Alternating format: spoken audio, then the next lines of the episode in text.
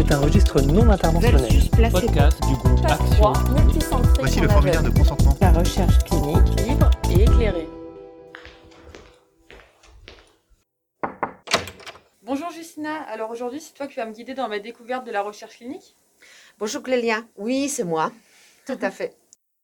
Salut Clélia.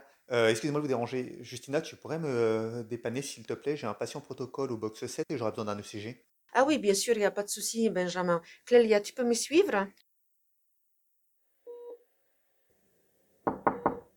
Bonjour monsieur, je suis Justina, l'infirmière de recherche clinique. Là, je vais vous faire électrocardiogramme. Tu continues donc à faire des actes infirmiers? C'est la première question que je me posais d'ailleurs pour ce podcast. Est-ce que tu te considères toujours comme une infirmière? Ah oui, je suis toujours infirmière. D'ailleurs, pour être infirmière de recherche clinique, il faut avoir un diplôme d'infirmière et des années d'expérience. Dans notre équipe, je suis la seule pouvoir réaliser des, des actes infirmiers comme ECG, comme prélèvement, comme injection. Tous les actes qu'on apprend finalement à l'école d'infirmière. Oui, tout à fait, oui. Mes collègues, euh, les techs, les techniciens de recherche clinique, ils peuvent pas faire ces actes. Des techniciens de recherche clinique, je, je connais que les arcs. Oui, alors en fait, euh, les arcs des attachés de recherche clinique et les techs à l'hôpital, c'est la même chose. Ah d'accord. Au revoir, monsieur. À bientôt peut-être. Là, il y a Benjamin qui va arriver. Hein? Mais du coup, si les arcs peuvent pas faire les gestes, quand il n'y a pas d'infirmière de recherche clinique, on fait comment? Alors, si, euh, si ça arrive, ces actes sont demandés aux infirmières, aux soignants de service. Ça nous rajoute quand même beaucoup de travail. hein. Oui, je comprends. Mais la recherche reste une des missions de l'hôpital. Je vais juste rebondir sur une chose. T'as dit qu'il y avait un diplôme spécifique pour être infirmière de recherche clinique?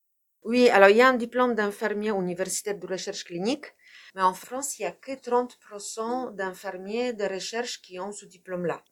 Donc c'est pas obligatoire? Pour l'instant, c'est pas obligatoire, mais il est de plus en plus demandé. D'accord, donc c'est une plus-value finalement. Oui, tout à fait, oui. Clélia, si ça t'intéresse de continuer à me suivre, on va aller voir une autre patient. Bah, avec plaisir. Bonjour monsieur, comment vous allez depuis la dernière visite?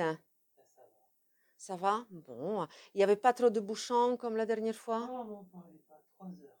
3 heures. Ah oui, c'est pas facile à Paris, c'est pas facile.